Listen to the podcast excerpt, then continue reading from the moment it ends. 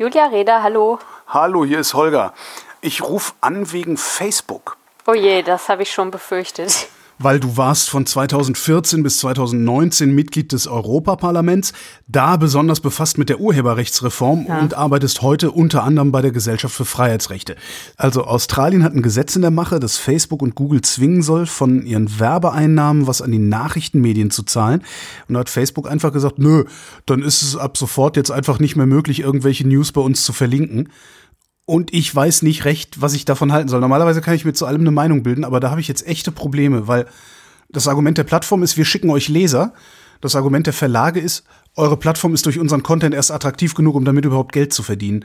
Ähm, wer hat recht, Julia? Also ich glaube, in diesem Fall äh, liegen tatsächlich die Presseverlage falsch, was natürlich nicht bedeutet, dass Facebook sich irgendwie toll verhalten würde, sondern es ist so, also ja, es stimmt, die Presseverlage sind finanziell unter Druck gekommen, unter anderem auch durch das Geschäftsmodell von Google und Facebook. Aber das hat nichts damit zu tun, dass Google oder Facebook umsonst auf Presseartikel verlinken dürfen.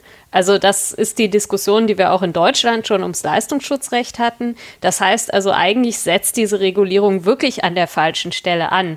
Denn ähm, der Grund für die Einbußen bei den Verlagen liegt eigentlich eher im Werbemarkt und ja. in der Art und Weise, wie halt diese Plattformen ähm, gezielte Werbung schalten, damit Geld verdienen. Aber es liegt nicht daran, dass irgendwie man umsonst auf äh, Artikel verlinken darf. Also im Gegenteil, jede Redaktion beschäftigt Social Media und Search Engine Optimizers, um möglichst oft auf diesen Plattformen aufzutauchen. Und insofern ist irgendwie die Idee, dass das einseitig den Plattformen was bringen würde, ziemlich abwegig.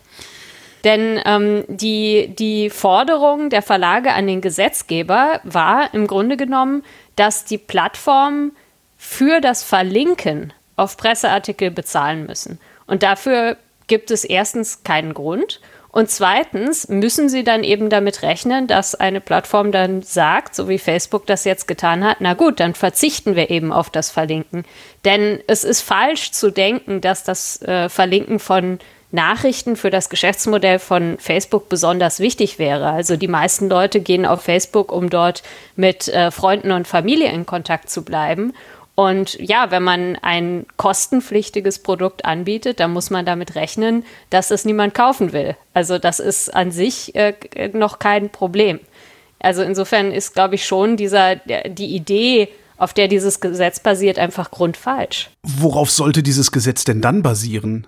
Also ich denke schon, dass man einen sinnvolleren Ansatz finden könnte, wenn man sagt, okay, wir möchten, dass ähm, mehr Geld in den Qualitätsjournalismus fließt. Wäre ich sofort dabei. Dann kann man auch sagen, ja, ähm, die Digitalunternehmen verdienen mit Werbung unglaublich viel Geld und früher hat ein Teil dieses Geldes an Werbung äh, die Presselandschaft verdient. Mhm. Dann könnte man zum Beispiel die Digitalunternehmen besteuern.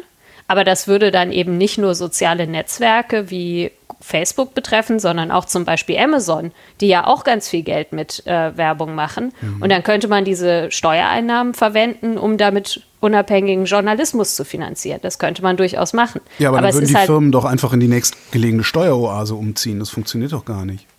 Das ist bei jeder Gesetzgebung so, dass ja. man damit rechnen muss. Also wenn ich ein Gesetz verabschiede, muss ich immer überlegen, wie Unternehmen darauf reagieren würden. Aber ich glaube, äh, dass es da dann eben eine länderübergreifende Zusammenarbeit braucht. Nur nichts anderes passiert jetzt natürlich mit diesem australischen Code. Also ähm, man sagt, naja, wer in äh, Australien Nachrichten verlinken will, der muss bezahlen. Und da muss man eben damit rechnen, dass dann ein Unternehmen sagt, okay, das ist es uns nicht wert, also verlinken wir hier keine Nachrichten mehr. Was meinen die eigentlich, ähm, wenn sie verlinken sagen? Ist das der ganz normale Hyperlink, den ich in einem Fließtext äh, dann setze, wo dann ein Wort unterstrichen ist, das irgendwo hin verlinkt? Oder geht es denen um die Vorschauen, die dann innerhalb dieses Social Networks generiert werden? Das ist ein kleines bisschen unklar, aber so wie ich es verstehe, geht es tatsächlich im australischen Gesetz anders als im europäischen Leistungsschutzrecht um das bloße Verlinken. Mhm. Ähm, also wir hatten die Debatte ja auch vor einigen Jahren in, in, auf EU-Ebene und dort hat man sich gezielt dagegen entschieden, ähm, bereits das, das, den bloßen Hyperlink äh, lizenzpflichtig zu machen, eben gerade weil man solche Effekte verhindern wollte. Also wir haben ganz ähnliche Erfahrungen wie jetzt in Australien vor einigen Jahren schon in Spanien gemacht, wo nämlich auch so ein Gesetz eingefügt wurde, wo gesagt wurde, die Plattformen müssen auf äh, Nachrichten verlinken und äh, können dafür auch keine Gratislizenz bekommen und im Gegenzug dafür ähm, äh, müssen sie bezahlen. Und damals hat Google News in Spanien sein Angebot eingestellt. Mhm. Und ja, das ist letzten Endes kein Missbrauch von einer Marktposition oder so, sondern das ist einfach die Erkenntnis, dass ein Unternehmen äh, ein Angebot, das sich als nicht profitabel herausstellt, äh, auch einstellen kann. Das ist natürlich für die Nutzerinnen und Nutzer ein ja, sehr unbefriedigende Lösung. Aber jetzt ist Facebook doch ein riesengroßes Dickschiff und damit hat es doch eine Marktposition, die es tatsächlich ausnutzt in dem Moment, wo es sagt, nö, wir reichen jetzt einfach keine Informationen mehr durch. Wir ja im Grunde würgen den öffentlichen Diskurs ab, wenn man so will. Weil da ist ja, da, da ist ja ein Diskursraum entstanden, ja, also ich denke, man kann Facebook durchaus dafür kritisieren, dass sie äh, die Links auf die Nachrichten bereits jetzt abgeschaltet haben, wo das Gesetz noch gar nicht in Kraft ist. Da kann man nämlich schon sagen, okay, Facebook äh, schränkt hier willkürlich den demokratischen Diskurs ein und das finde ich auch nicht in Ordnung. Also insofern gibt es keine Guten in dieser Geschichte, sondern eigentlich verhalten sich alle Seiten falsch. Aber in dem Moment, wo das Gesetz erstmal verabschiedet ist, da finde ich es völlig verständlich, wenn Facebook dann sagt, okay, ein Link auf diese Webseiten ist jetzt kostenpflichtig, also unterbinden wir das Verlinken darauf. Das ist natürlich für die Nutzerinnen und Nutzer, für die Informationsfreiheit fürchterlich, ja. weil auch natürlich Fehler dabei passieren. Also Facebook kann ja nicht ähm, perfekt zwischen Nachrichtenwebseiten und Nicht-Nachrichten-Webseiten unterscheiden. Und deshalb werden jetzt auch viele Sachen geblockt, die überhaupt keine Nachrichten sind. Und das ist natürlich äh, extrem ärgerlich, weil das halt auch so eine große Plattform ist. Aber ich glaube, in dem Moment, wo sie dazu gesetzlich gezwungen sind, entweder diese Nachrichten auszublenden oder dafür zu bezahlen, kann man eigentlich Facebook wenig Vorwurf machen, wenn sie sich ans Gesetz halten. Das ganze Problem ist ja nur ein Problem, weil Facebook, da reite ich jetzt ein bisschen drauf rum, ich weiß, das ganze Problem ist so ein Problem, weil Facebook so riesengroß ist, dass man praktisch nicht mehr dran vorbei kann. Das ist ja das, was eigentlich alle Plattformen versuchen. Das ist YouTube mit Videos gemacht, Spotify versucht es gerade mit Musik und, und, Podcasts, was wir hier machen. Ähm, wie konnte das überhaupt passieren, dass die so groß und mächtig werden? Haben wir da schon gepennt in der Regulierung? Ja, absolut. Also ich glaube, ähm, es war ein großer Fehler, Facebook die äh, Fusion mit WhatsApp, den Aufkauf von Instagram und so weiter, alles bisher zu erlauben, wo es um Fusionen geht. Und ich denke, dieser Fehler passiert auch weiterhin ähm, mit Google, wo zum Beispiel eben der Aufkauf von Fitbit vor kurzem erlaubt wurde, weil, ähm, denke ich, bei der Wettbewerbspolitik bisher zu kurz kommt, dass es nicht nur rein um, ähm, ich sag mal, die finanzielle Größe von Unternehmen geht, die aufgekauft oder fusioniert werden, sondern dass auch äh, die Nutzerinnenzahlen und die Daten, die diese äh, Unternehmen mit in so einen großen Konzern reinbringen, eine unglaublich große Rolle spielen. Und das wurde, glaube ich, bisher unterschätzt. Aber ähm, ich glaube, das eigentliche Problem, ähm, dass an dem dieser Media Bargaining Code, finde ich, so ein bisschen vorbeigeht, ist der des Geschäftsmodells der personalisierten Werbung, das nicht ordentlich reguliert ist und auch nicht ordentlich besteuert ist. Du sagtest eben, man könnte ja Steuern äh, verlangen, also man könnte diese Unternehmen besteuern und äh, die erhöhten Steuereinnahmen dann sozusagen an die Medienproduzenten fließen lassen. Dann hätte ich Staatsmedien, weil der Staat kontrollieren würde, wer Geld kriegt und wer nicht. Das kann man aber doch auch nicht wollen.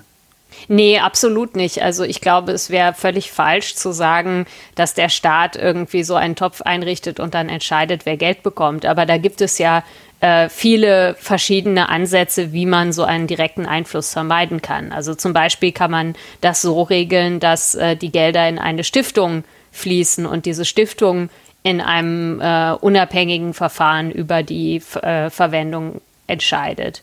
Ähm, es gibt auch viele Leute, die irgendwie aus grundsätzlichen staatsfernen äh, Erwägungen die öffentlich-rechtlichen Rundfunksender ablehnen, wo ich sagen würde, dass das eigentlich sehr gut funktioniert. Und ich finde, es mhm. dürfte durchaus auch mehr sowas wie öffentlich-rechtliche Medien im Internet geben, als es das bisher gibt. Ich glaube aber, dass ein Mittel für die Journalismusförderung alleine nicht reichen wird. Man braucht letzten Endes eine Diversität von Einnahmequellen und teilweise funktioniert das ja auch schon über Bezahlmodelle und so weiter. Aber ich glaube schon, dass so eine öffentliche Förderung ein Teil ähm, der Lösung sein könnte, ohne dass dadurch die Medien direkt vom Staat abhängig werden. Jetzt hat Kanada angekündigt, so ein ähnliches Gesetz zu erlassen. Äh, in der EU gilt es auch teilweise als Vorbild. Was denkst du, wie das Verhältnis von Plattformen zu Medienproduzenten dann in fünf Jahren aussehen wird. Wobei das fürs Internet schon eine fürchterlich lange Zeit ist. Also ich halte das Ganze für eine große Lobbykampagne im Moment, äh, ganz ehrlich, weil die EU hat gerade erst vor zwei Jahren bei der Verabschiedung der Urheberrechtreform genau dieses australische Modell abgelehnt. Also genau weil man nicht wollte, dass Plattformen letzten Endes äh, äh, nur die Möglichkeit haben, bestimmte Dienste einzustellen, hat man Ausnahmen vom Leistungsschutzrecht eingeführt, hat man auch ganz klar gemacht, dass Verlage auf das Leistungsschutzrecht verzichten können. Das heißt also, alles das, was äh, jetzt in, in Australien, denke ich, falsch gemacht wurde, das hat man gezielt vermieden. Und weil sich bestimmte Verlage damit nicht zufrieden geben, ähm, nutzen sie natürlich auch ihren, ihre Macht über den öffentlichen Diskurs, um diese Vorschläge immer wieder in die öffentliche Debatte zu bringen. Und also ich äh, habe Zweifel, dass das auf EU-Ebene funktionieren wird, aber sicher kann man sich da natürlich nicht sein. In äh, Kanada scheint dieser Vorschlag irgendwie schon ähm, ja, Anhänger in der Regierung zu finden. Das finde ich eigentlich ein bisschen schade, weil eigentlich hat das bisher noch nie funktioniert, dieser Ansatz. Es ist immer irgendwie auf die eine oder andere Art gescheitert und trotzdem wird es immer und immer wieder auf dieselbe Art und Weise versucht. Naja, ich könnte die Unternehmen ja per Gesetz zwingen, diese Links zu bringen und gleichzeitig dafür zu bezahlen. Aber wie unterscheidet sich das dann von einer Steuer? Also wenn, äh, weil das hm. ist ja eigentlich Quatsch, dass man sagt, wenn man einfach nur möchte, dass die Plattformen für Presse bezahlen, völlig egal, ob sie die Presseinhalte nutzen oder nicht, ja. kann man ja machen. Ja. Dann erhebt man eine Steuer. Aber warum, wo ist der Zusammenhang zwischen der Bezahlung und dem Verlinken? Also offensichtlich wollen die Presseverlage äh, doch auf Plattformen verlinkt werden. Und offensichtlich ist es den Plattformen nicht so wichtig, Links auf Presse anzubieten, weil das kein elementarer Teil ihres Geschäftsmodells ist. Also warum muss man die Bezahlung der Presse, die man ja durchaus fordern kann, mit dem Verlinken verbinden? Das verstehe ich nicht. Naja, ich meine, Spanien hast du als Beispiel gebracht, wir haben jetzt Australien gerade, ähm, Kanada. Das sind alles vergleichsweise kleine Länder, wenn ich mir die Bevölkerungszahlen angucke. Jetzt müsste man es doch in der EU vielleicht einfach mal drauf ankommen lassen, weil ich unterstelle Facebook, Google und wie sie alle heißen, dass sie damit sehr, sehr viel Geld verdienen, weil was sie nämlich machen ist, sie hübschen ihre Angebote damit auf. Also dadurch, dass ich da auch sehr viel Pressezeugs finde, ist es für mich als User erst attraktiv, mich überhaupt auf Facebook zu tummeln. Also ich denke, die Frage, ob das tatsächlich für die User so zentral ist, die wird sich jetzt ein Stück weit auch empirisch beantworten, weil ähm, die Nutzerinnen und Nutzer in äh, Australien haben ja jetzt diese Situation. Ähm, ich glaube aber, dass eigentlich die äh, Plattformen am ehesten an Volltexten interessiert sind. Und äh, mhm. äh, da haben wir in Deutschland und Frankreich einen ganz interessanten Vergleich. Frankreich hat das Leistungsschutzrecht bereits eingeführt und dort hat die Wettbewerbsbehörde auch gesagt, also Google muss für die Links bezahlen. Daraufhin hat Google mit den Verlagen verhandelt und hat äh, einen Lizenzvertrag abgeschlossen für Google News Showcase. Ja. Das ähm, äh, ist eine Lizenzierung von Volltexten, die dann die Nutzerinnen von, von Google News Showcase lesen können ohne Paywall. Und in Deutschland sind die Verlage mit ihrer Wettbewerbsbeschwerde krachend gescheitert. Ähm, die Wettbewerbsbehörden haben gesagt, es ist kein Verstoß gegen Wettbewerbsrecht, wenn man ein kostenpflichtiges Angebot nicht in Anspruch nimmt. Und trotzdem hat Google mit den Verlagen in Deutschland genau den gleichen Vertrag über Google News Showcase ähm, mhm. abgeschlossen. Also das bedeutet, ja, Google hat offensichtlich ein Interesse daran, Volltextartikel zu lizenzieren, um dadurch sein Angebot attraktiver zu machen. Mhm. Aber Google tut das unabhängig davon, ob eine gesetzliche Verpflichtung existiert oder nicht. Aber woran offensichtlich Facebook kein Interesse hat, ist für das bloße Verlinken zu bezahlen. Also es kann natürlich sein, dass sie dann irgendwann auch solche Verträge über Volltexte abschließen. Aber ich weiß nicht, ob das wirklich im Interesse der Presselandschaft ist. Also, dass äh, letzten Endes man die Wahl hat, entweder man kann die Presseartikel hinter einer Paywall lesen, indem man ein Abi Abo abschließt, oder umsonst auf Google. Dann werden die meisten Leute es doch umsonst über Google lesen. Also ja. das heißt, da macht man sich dann auch auf Dauer abhängig von den Plattformen. Also ich weiß nicht, ob das Ganze tatsächlich dazu führt, dass äh, die Presse nachhaltiger finanziert wird und unabhängiger wird. Ich glaube, am Ende stärkt es die großen Plattformen und es stärkt die großen Verlage. Und die kleine und unabhängige Presse wäre eigentlich ohne diese ganze Gesetzgebung besser dran. Warum hat Google diesen Deal mit Deutschland gemacht oder in Deutschland gemacht, ohne dass man sie dazu gezwungen hat? Ja, weil offensichtlich sie der Meinung sind, dass es eine bessere User Experience ist, wenn man dort Artikel lesen kann, die es sonst nur hinter einer Paywall gibt. Okay, so rum. Also es geht tatsächlich um Volltexte. Ja, es geht um Volltexte. Also das ist das Absurde. In, in Australien, in Frankreich und in Deutschland hat Google mehr oder weniger dieselben Verträge über Google News Showcase mit den Ver Verlagen abgeschlossen. Das heißt also ein Land, in dem es kein Leistungsschutzrecht gibt, aber bald dieses Wettbewerbsgesetz. Ein Land, in dem es Leistungsschutzrecht und Wettbewerbsgesetz gibt und Deutschland, in dem es beides nicht gibt. Und das Ergebnis ist immer dasselbe. Wird das so bleiben in Deutschland, dass es diese Gesetze nicht gibt oder droht uns da ähm, noch? Das Leistungsschutzrecht wird wahrscheinlich bald wieder eingeführt, wenn es nicht irgendwie wieder vom Europäischen Gerichtshof kassiert wird. Also es gab schon mal Leistungsschutzrecht für Presseverleger von 2013 bis 2019. Dann hat der Europäische Gerichtshof das für ungültig erklärt. Also das wird es demnächst wahrscheinlich wieder geben. Allerdings wird es da weiterhin eine Ausnahme für Links geben. Also die, die gibt es halt im österreichischen Gesetz nicht. Ähm, das heißt also, das wird bald wieder eingeführt, aber ich glaube, diese Wettbewerbsregelung ähm, wird es in Deutschland nicht geben, weil sich da ähm, die Wettbewerbsbehörden schon ziemlich eindeutig geäußert haben, dass sie dort keinen Wettbewerbsverstoß sehen. Ähm, es ist halt einfach, ja, wenn man für etwas Geld verlangt und ein anderes Unternehmen das Produkt nicht kaufen will, dann ist das kein Verstoß gegen Wettbewerbsrecht. Du sagtest eben Österreich. Was ist in Österreich denn jetzt schon wieder? Oh, habe ich Österreich ja. gesagt? Ich, äh, ich, meinte Australien. Ach so, okay. Ich dachte, ja. ich dachte jetzt würden wir dann in, in Europa. Das so Austria und Australia ja, okay, macht verstehe. bei mir im Kopf. Äh, ja. Alles ähm, klar. ja. Aber also in einem Punkt ist tatsächlich der australische Ansatz besser als das Leistungsschutzrecht, weil zumindest sind die Kollateralschäden geringer. Ähm, denn der australische Media Bargaining Code, der gilt tatsächlich nur für diese großen Plattformen, die von der dortigen Wettbewerbsbehörde quasi unter diesen Code verpflichtet werden. Mhm. Und also die meisten gehen davon aus, das werden Google und Facebook sein. Das europäische Leistungsschutzrecht gilt aber für jede Webseite. Das heißt also, da hat man so ein Regulierungsmonster geschaffen, das angeblich eigentlich nur die großen Plattformen treffen soll, aber ähm, letzten Endes in der Praxis für alle gilt. Also auch für die Wikipedia, für Diskussionsforen und so weiter. Und das finde ich eigentlich äh, das, das Tragische am Leistungsschutzrecht in Europa. Was dürfte ich mit meiner Webseite denn dann überhaupt noch machen, wenn das Leistungsschutzrecht hier in Europa Anwendung findet? Also man darf nach dem Leistungsschutzrecht in Europa weiterhin reine Hyperlinks verwenden, ja. aber man darf keine ähm, Auszüge aus dem Presseartikel verwenden. Da gibt es aber natürlich. Die Überschrift äh, ein Auszug oder ist, äh, das, das ist eben genau die Frage. Also, äh, was ist, wenn die Überschrift Teil der URL ist? Ist das dann ein reines Verlinken oder ist das schon ein Textauszug? Niemand weiß es. Äh, es gibt eine Ausnahme für ähm, einzelne Wörter und sehr kurze Auszüge. Also ich würde hoffen, dass Gerichte am Ende sagen, die Überschrift ist ein sehr kurzer Auszug.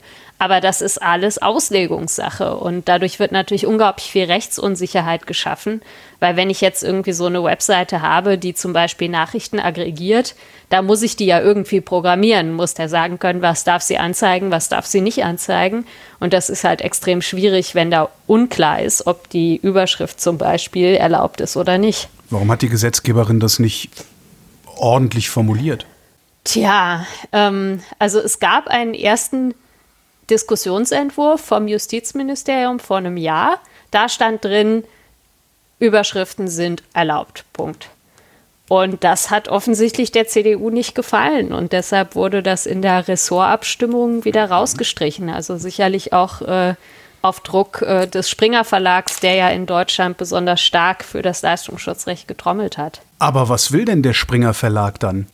Das ist wirklich schwer zu sagen, was der Springer Verlag eigentlich will.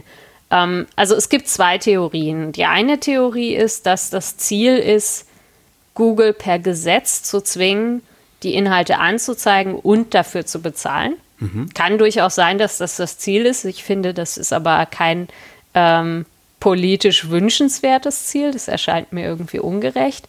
Die andere Theorie ist, dass äh, bestimmte Verlage tatsächlich die Möglichkeit haben wollen, den Betrieb von Nachrichtenaggregatoren zu erschweren.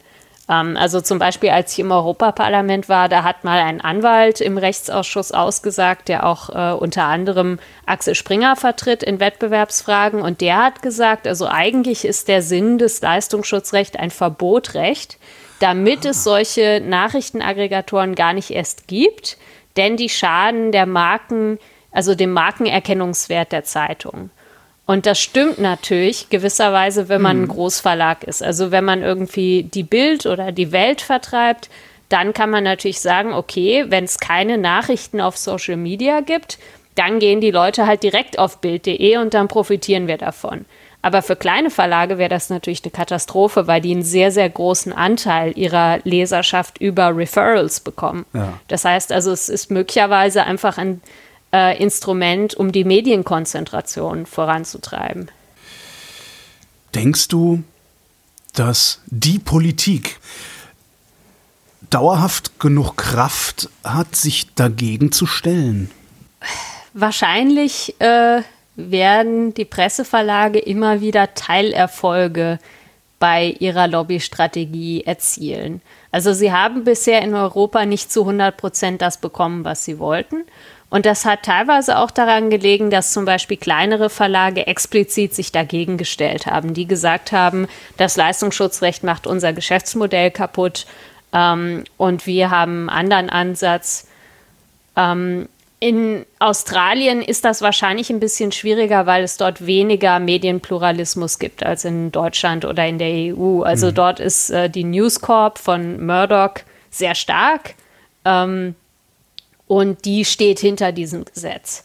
Also meine Hoffnung für Deutschland und Europa ist, dass es einfach mehr Pluralismus gibt und dass äh, man die politische Ausrichtung nicht von den Wünschen eines einzelnen Unternehmens abhängig macht. Aber äh, es ist natürlich schon so, dass ähm, die Politik durchaus viel Respekt vor äh, den politischen äh, Wünschen der Presseverlage hat. Also das habe ich auch bei meiner Arbeit an der Urheberrechtsreform immer wieder festgestellt. Ähm, und ja, manche Verlage arbeiten da sehr, sehr sauber, also dass es keinerlei Vermischung gibt zwischen redaktionellen Inhalten und äh, Lobbyismus. Und bei, man, äh, bei manchen anderen Verlagen hat man den Eindruck, dass diese Trennung nicht so gut funktioniert. Wenn du sagst, kleinere Verlage hätten sich dagegen gestimmt, wie klein? Äh, Taz oder noch kleiner? Also es, es gab, als wir auf europäischer Ebene über die Urheberrechtsreform verhandelt hatten, eine Organisation, deren Name mir jetzt leider entfällt, aber wo zum Beispiel viele kleinere Verlage aus Spanien dabei waren, mhm. die zum Teil auch ganz innovative Modelle hatten. Also ich kann mich erinnern, dass einer dabei war, der zum Beispiel alle seine Presseartikel unter Creative Commons Lizenzen stellt. Mhm. Und die hatten quasi am eigenen Leib die negativen Folgen erfahren, als Google News in Spanien zugemacht hat.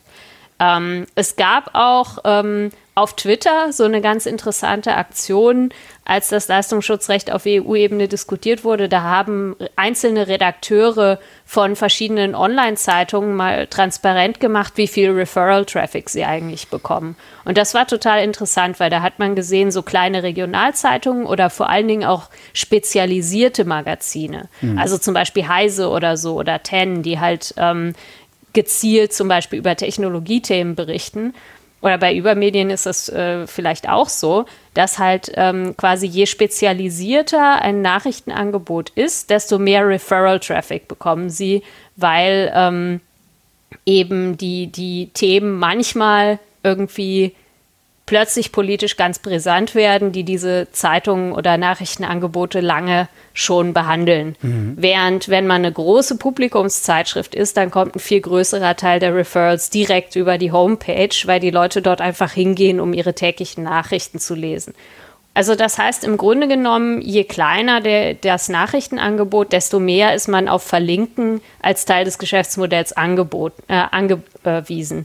Und deshalb ist es eben ja für die Medienpluralität eher schädlich, wenn man Hürden gegen das Verlinken einführt, eben zum Beispiel, dass es verpflichtend einen Preis dafür gibt. Na, dann könnte aber doch Google News oder Facebook auch einfach sagen, so ja, dann äh, verlinken wir jetzt nur noch kleine Verlage. Ja, aber die kleinen Verlage dürfen ähm, der Plattform keine Gratislizenz geben. Das ist ja genau die Idee. Also die Verlage nennen das immer ähm, äh, eine kollektive Verhandlung. Also sie sagen quasi, das Gesetz erlaubt ihnen kollektiv zu verhandeln. Aber was damit eigentlich gemeint ist, ist, das Gesetz verbietet es, einzelnen Verlagen Gratislizenzen zu erteilen. Und ähm, das hat äh, haben wir auch auf EU-Ebene diskutiert. Also mhm. soll es so eine äh, kollektive Verhandlungspflicht für das Leistungsschutzrecht geben. Und das hat das Europaparlament dann doch explizit abgelehnt, mit Verweis auf äh, die Situation in Spanien. Weil dort war es eben genau so, selbst wenn ein Verlag ver äh, gratis verlinkt werden wollte, durfte er Google keine Gratislizenz erteilen. Und deshalb hatte Google nicht die Möglichkeit, einfach ähm, bestimmte Sachen anzuzeigen oder nicht anzuzeigen. Und die Situation in ähm, Australien ist ähnlich. Also ähm, zwar hat Facebook die Möglichkeit, einfach überhaupt keine Links äh, zu Nachrichten mehr anzuzeigen. Das ist das, was sie jetzt machen. Aber sie haben zum Beispiel nicht die Möglichkeit, manche Nachrichtenangebote zu verlinken, die kein Geld verlangen und andere nicht zu verlinken, die Geld verlangen, weil das wäre laut diesem Gesetz Diskriminierung. Könnten dann die kleinen Verlage nicht so, weiß ich nicht, 1 Cent Lizenzen vergeben? Nein. Auch das geht nicht. Also die, Nein, also die, die müssen sich quasi irgendwie auf einer, auf einer höheren Ebene vertraglich einigen. Also okay. das ist äh, zumindest so, wie ich es verstehe. Also deshalb sperrt Facebook jetzt ja auch alle Nachrichten mhm. oder selbst Dinge, die wie Nachrichten aussehen, weil sie letzten Endes in dem Moment, äh, wo sie manche Nachrichten online lassen würden, potenziell eben in die Haftbarkeit äh, äh, nach diesem Gesetz reinlaufen würden, weil sie dann eben unzulässig diskriminieren. Ja. Aber wie gesagt, also das Gesetz ist noch nicht in Kraft. Insofern hätte Facebook damit durchaus warten können, bis es tatsächlich verpflichtend ist. Ich weigere mich ja ein bisschen, die Plattform nicht böse zu finden. Ähm, ich, weil, die weil sind ich, durchaus böse. als also Podcaster bin ich ja in einem ähnlichen Dilemma. Ja. Ne? Läuft mein Zeugs bei Spotify, wertet Spotify seinen gesamten Dienst dadurch auf ja. kriegt dadurch mehr Kunden, kriegt dadurch mehr Einnahmen, kann mehr Werbung verkaufen, verdient mehr Geld. Gleichzeitig zahlt Spotify uns Podcastern keinen müden Cent. So. Ja. Andererseits erreiche ich bei Spotify Menschen, die ich sonst eventuell nicht erreiche, von denen wiederum mir ein paar eine Spende in den Hut werfen, wovon ich dann doch wieder leben kann. Und trotzdem finde ich es total schwer zu ertragen, dass Spotify sich dumm und dämlich verdient, aber mir noch nicht mal symbolisch was abgibt. Und diese Schleife kann ich halt endlos weiterdrehen. Ähm, jetzt sagst du mir, naja, nee, eigentlich sind die Verlage die Doofen. Naja, können nicht beide Seiten die Doofen sein? Also du meinst, ich es finde, gibt keinen Bösen in dem Spiel, sondern nur Dumme? Ja, oder vielleicht gibt es auch nur Böse. Also ich kann deine Frustration total verstehen. Also ähm, äh, äh, das ist natürlich irgendwie unfair, dass bestimmte Unternehmen irgendwie viel Geld verdienen, wobei ich mir gar nicht so sicher bin, ob äh, Spotify inzwischen überhaupt schwarze Zahlen okay. schreibt. Äh, aber, aber gut, ähm, jetzt äh, sagen wir mal Facebook oder Google. Also ich glaube, die, die Entrüstung der Verlage darüber, dass Google und Facebook ihnen ihr Geschäftsmodell kaputt gemacht haben, ist ein Stück weit berechtigt. Mhm. Und ich fände es deshalb auch irgendwie in Ordnung, wenn man sagen würde, okay, ähm, Journalismus ist gesellschaftlich so wichtig. In der Vergangenheit hat er sich über Werbung finanziert. Also machen wir jetzt so eine Abgabe. Fände ich völlig in Ordnung. Aber auch da muss man ganz ehrlich sagen, eigentlich ähm, genauso sehr wie Google und Facebook der Presselandschaft geschadet haben, wenn nicht vielleicht noch mehr, hat eigentlich Craigslist oder eBay der Presse geschadet. Weil früher hat die Presse ihr, ihre journalistischen Angebote zu einem ganz wesentlichen Teil über Kleinanzeigen finanziert. Mhm. Und dieser Markt ist einfach komplett weggebrochen. Und das liegt sicherlich nicht daran, dass eBay oder Craigslist oder Kleinanzeigen.de die Presseartikel umsonst verwendet. Also da sieht man erstmal, wie, wie absurd auch diese Argumentation ist. Also offensichtlich ist da Geld von A nach B verschoben worden, aber es ist ein Irrglaube zu denken, das liegt daran, dass irgendjemand umsonst die Presseartikel verwendet. Julia Reda, vielen Dank. Danke auch. Und das war Holger ruft an für diese Woche. Nächste Woche rede ich vielleicht wieder mit wem von Übermedien, vielleicht auch wieder mit wem anders. Das wollen wir nämlich jetzt öfter machen. Bis dahin gibt's reichlich Übermedien zu lesen auf übermedien.de.